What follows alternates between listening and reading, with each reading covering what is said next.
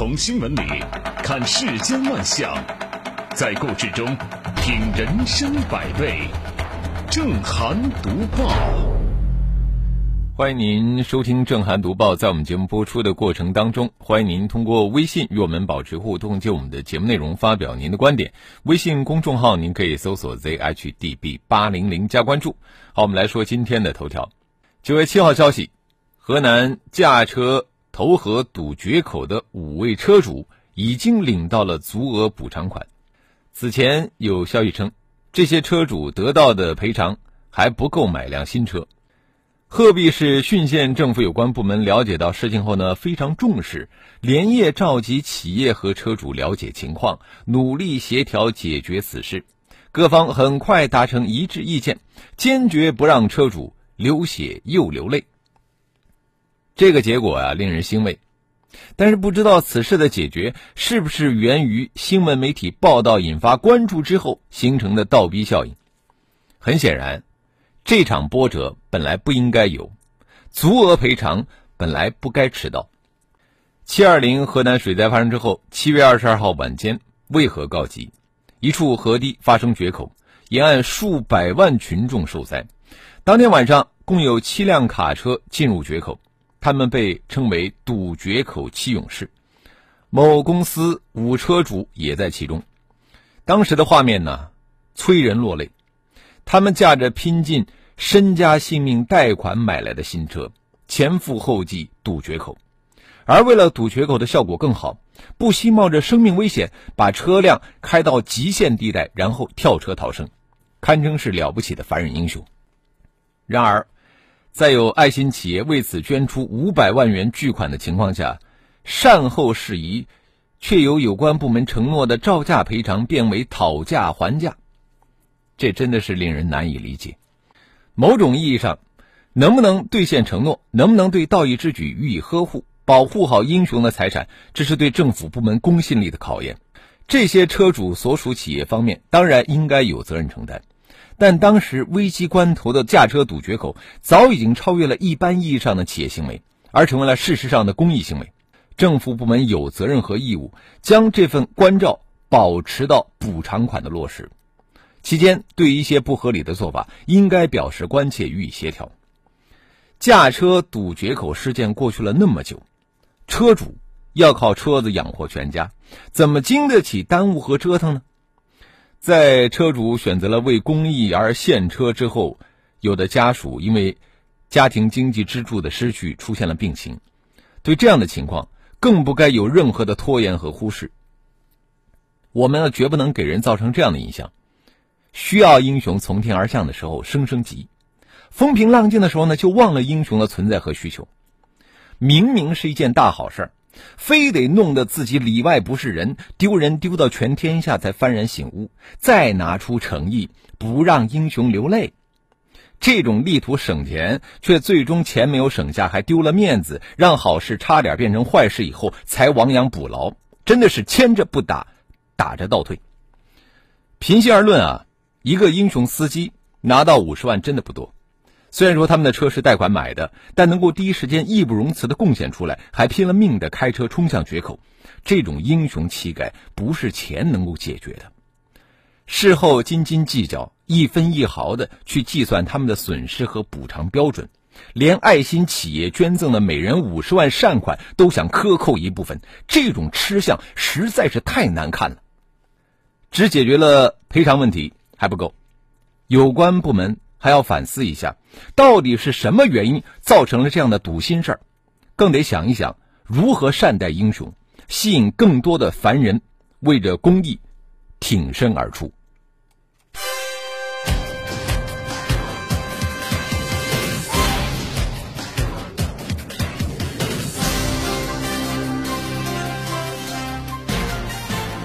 这里是正涵读报。我只是感叹啊，就是有些人脑子里边一天天都在想什么图什么，有公序良俗吗？九月六号，中国社会福利基金会下的“不要烫伤我的童年”公益项目被投诉涉嫌在腾讯公益平台违规套捐。腾讯公益平台称已经暂停其筹款，冻结相关的配捐和激励，并由主管部门调查。之前有一个微信昵称为“明明”，他的朋友圈火了。他说啊，捐一千元的发证书和截图，联系我报销，又做公益又报销。大家捐了发截图给我，统一建群报销。原来呢，在腾讯平台九九公益日捐赠活动当中，网民捐出相应的数额，腾讯就会配套捐出相应的数额。那么按照这个明明的操作。就是拉动更多的人参与进来捐钱，参与的人越多，这个公益项目能够得到的腾讯的配捐就越多，甚至会变成薅羊毛式的套捐。中国社会福利基金会的一名负责人告诉记者：“这个明明他是公益项目的一个志愿者，他并不是工作人员。然后这个明明呢，在事后面向媒体解释说，他承诺的报销资金来源于他个人。”即使是这样啊，并没有让这个行为变得正直。第一个问题是，这个明明它传递了一个很奇怪的意思：这里的慈善项目不过是一个刷金钱的道具。第二个问题是什么呢？就是他并不需要其他的人真心的支持这个公益项目，参与的人都是一个表演道具。第三个问题就是，假的捐赠却可以获得真的证书，这分明是明目张胆的鼓吹作假造假。好端端的一个慈善项目，啊，掺杂慈善之外的私心，就会充斥着虚伪、利用、欺骗，无疑侵蚀了慈善活动本身应有的严肃性。这个事件的详情还有待调查。这个明明的套捐操作是他的个人行为啊，还是公益项目指使的？我们不知道。那么，其他的公益项目有没有搞过类似的薅羊毛的操作呢？这件事情提醒我们，民间公益为什么而出发？它不应该变成一场龌龊的比拼金钱的游戏。这里是正涵读报。你看，这有些人呢，就是善于把好事变成坏事啊。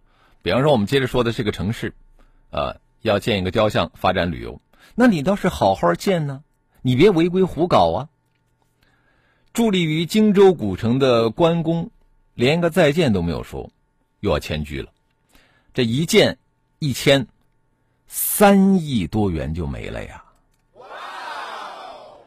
据当地媒体报道，荆州市委书记吴锦在一次工作会议上提到关公铜像搬迁之事。他说：“我觉得，雕像的每一块铜片都是抽象我们的一记响亮耳光。”吴锦说：“项目建设过程当中，相关单位缺乏主人翁责任感。”不去争取相关政策，进行点状调整，不严格把关，听之任之，最终造成现在我们都不想看到的最差的选项。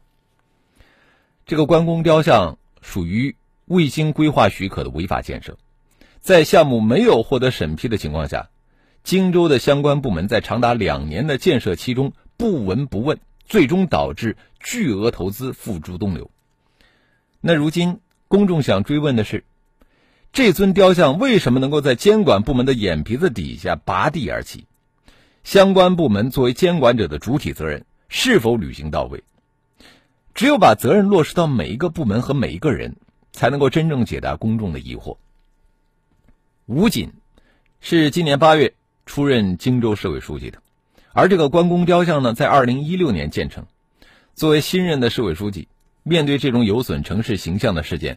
更应该倒查责任，落实到人，让我们一起承担责任。那么最终很可能是大家都不用承担责任。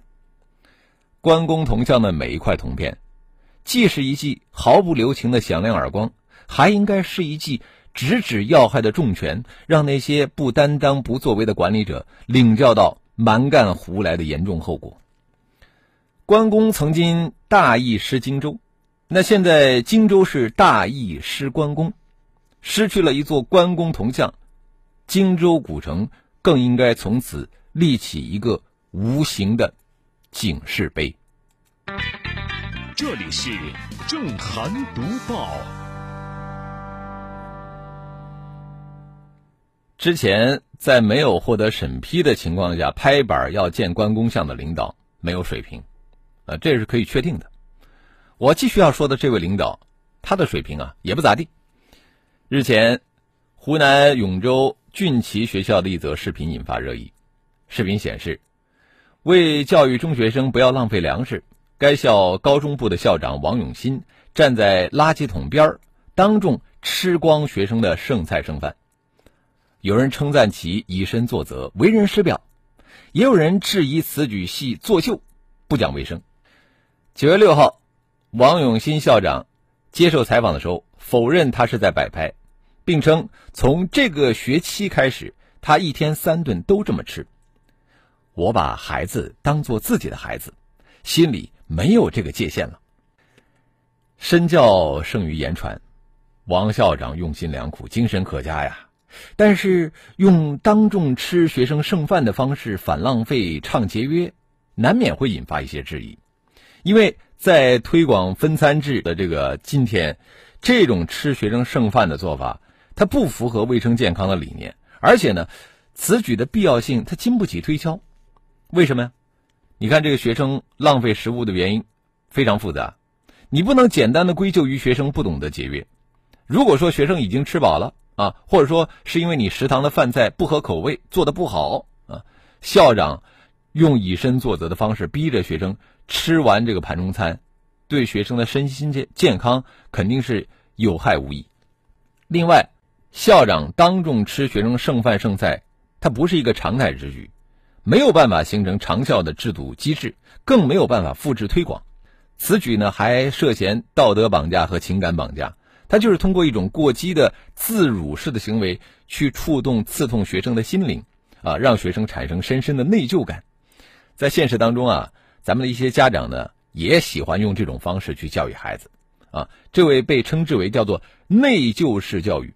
就这种教育方式呢，貌似是自责自罚，实际上它就是一种精神施压，它会给孩子造成不小的心理压力。从科学管理的角度来看。与其剑走偏锋，不如啊着力提升学校食堂餐饮的服务水平。你比方说，推行半碗饭、半份菜啊，或者说饭量自选、光盘有奖这样的活动，建立相应的考核和奖惩机制。啊，那这些呢都是经过实践证明的行之有效、可以复制推广的经验和做法。这里是。正涵读报。说句实话，很多学校的食堂做的饭菜，那真的是糟糕至极啊！那我们的很多成年人可能都吃不下去，他们就会去吃餐馆。餐馆里面的那些餐点为什么就那么吸引人呢？啊，有的餐馆是出了歪主意了。由于疫情期间生意冷清，连云港一凉面店的老板使用罂粟粉吸引顾客，一个月。获利一点五万元，警方发现食材内确实含有罂粟碱、纳可丁成分。随后呢，在该店内搜出了大量含有罂粟壳成分的辣椒油和粉末。目前呢，这名嫌疑人已经被依法采取刑事强制措施。这又是一起食品安全事件啊！因为就在前些天，小龙坎火锅店、蜜雪冰城奶茶店。华莱士快餐店、杨国福麻辣烫店、奈雪的茶奶茶店、胖哥俩肉蟹堡等一批网红餐饮品牌接连爆出了食品安全问题。那么这次在说明健全食品安全监管的长效机制真的是任重而道远。有一种评论叫做态度，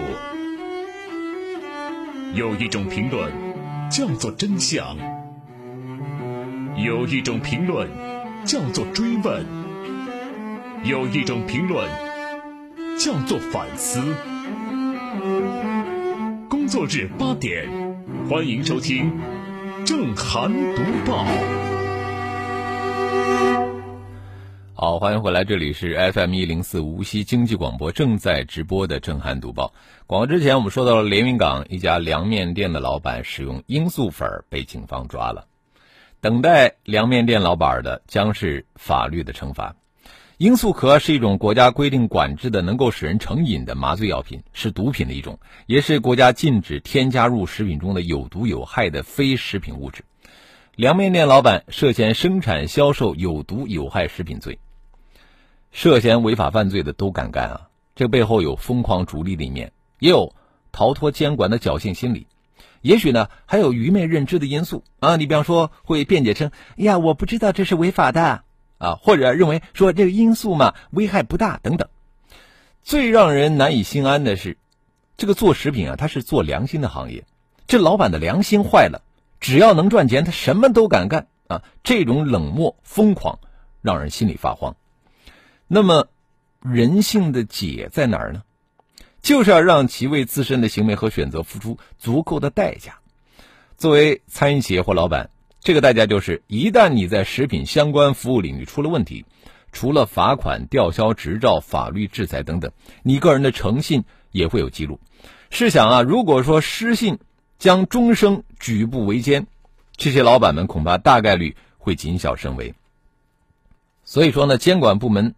将食品生产、加工、销售、使用的全过程不断的纳入法律的范畴，同时要纳入个人诚信档案，这不失为建立食品安全监管长效机制的手段之一。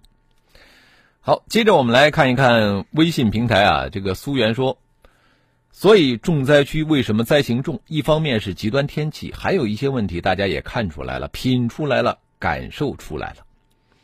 兵哥说，人家爱心企业捐赠了五百万。分给这些司机不就完事儿了吗？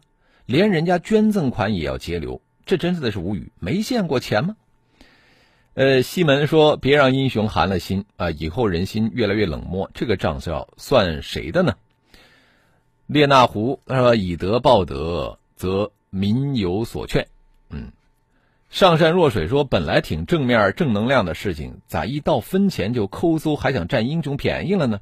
光明正大补偿不好吗？”人家见义勇为，不该给点奖励吗？当初十万火急喊人家把车拿出来填的时候，人家可没有犹豫呀。木林西说：“一个郭美美还不够吗？”Sandy 说：“这事儿类似于骗腾讯的补贴啊，名义上是给烫伤儿童的慈善。”呃，曼彻斯特流年说：“这年头啊，骗人捐钱的太多啊，因为来钱太快。”山姆流他说到了这个。关公像，他说一箭一拆三个多亿，跟儿戏一样，不该向纳税人说明此项目的意义何在吗？相关负责人不该好好问责吗？神采飞扬说拆迁要钱，重建要钱，呃，就在那儿放着不好吗？呃，有那些钱去扶贫不好吗？月影说，我看啊，就是工程队赚了，赚了两份钱。我们也欢迎更多的朋友可以就我们的节目内容来发表您的观点。微信公众号您可以搜索 zhdb 八零零加关注。好，我们继续来读报。月薪三万的家政，您要不要？事实上啊，此家政非彼家政，要价不菲的背后是阿姨们傲娇的履历表。据媒体探访，在校外培训机构降温的同时。打着新家政名义的住家教师悄然兴起，尽管名为家政，可是这些人不负责家务做饭，只负责孩子的教育问题。以某中介推荐的一位新家政为例，不仅具备硕士学历，毕业于双一流大学，还通过英语专业八级，有少儿英语老师的经验。其实呢，这世间三百六十行。只要尊重个人需要，选哪行都行。轻易的给高学历、低就业打上人才浪费的标签，也是对名校毕业生的道德绑架。再者说，有需求就有供给。月薪三万的住家教师，匹配的也是高资产家庭的需要。据二零二零年胡润研究院发布的财富报告显示，中国千万资产家庭达到了二百零二万户，亿万资产家庭有十三万户。对于小众高端的消费需求，只要合理、合法、合规，啊，咱们外界啊没有评论的必要。不过，如果说这个事儿放在双减的大背景下，如果新家政日渐飞入寻常百姓家，变身为工薪家庭的新刚需，迫使经济条件一般的家庭也参与其中，用聘请家教取代报培训班，甚至异化为新式教育的碎钞机。那么这种职业存在的合理性，我们就要打一个大大的问号了。现在啊，有的培训班呢还在和监管部门打游击啊。这个有段子调侃说呀，什么奶茶店呐、书店呢，就变身了地下培训班，家长呢点一杯五百块钱的奶茶，充一年的书店的这个会员，老师立马变身为服务员，给孩子端上了语数外理化生的套餐。那么照此看来，补课老师打着新家政旗号，关起家门给孩子开小灶，也很可能成为一些家长的新招。说到底啊，新家政也好，这奶茶补习班也罢。藏在这个补课新花招背后的，仍然是家长的焦虑。有部分家长深陷困境，因为在他们眼中，教育的目的不是唤醒对真善美的追求，不是对科学知识的渴望，而是残酷竞争的零和博弈。他们不敢第一个坐下来看电影，他们担心孩子会输在起跑线上，更时刻猜忌别人家的孩子正在偷偷补课呢。什么才是化解家长焦虑的真正解药呢？我觉得只有时间，时间可能是最好的答案。新一轮的教育改革决心之大，力度之强，涉及面之广，前所未有。家长们啊，应该看到，分分分学生的命根这样的老黄历是时候彻底的扯掉了。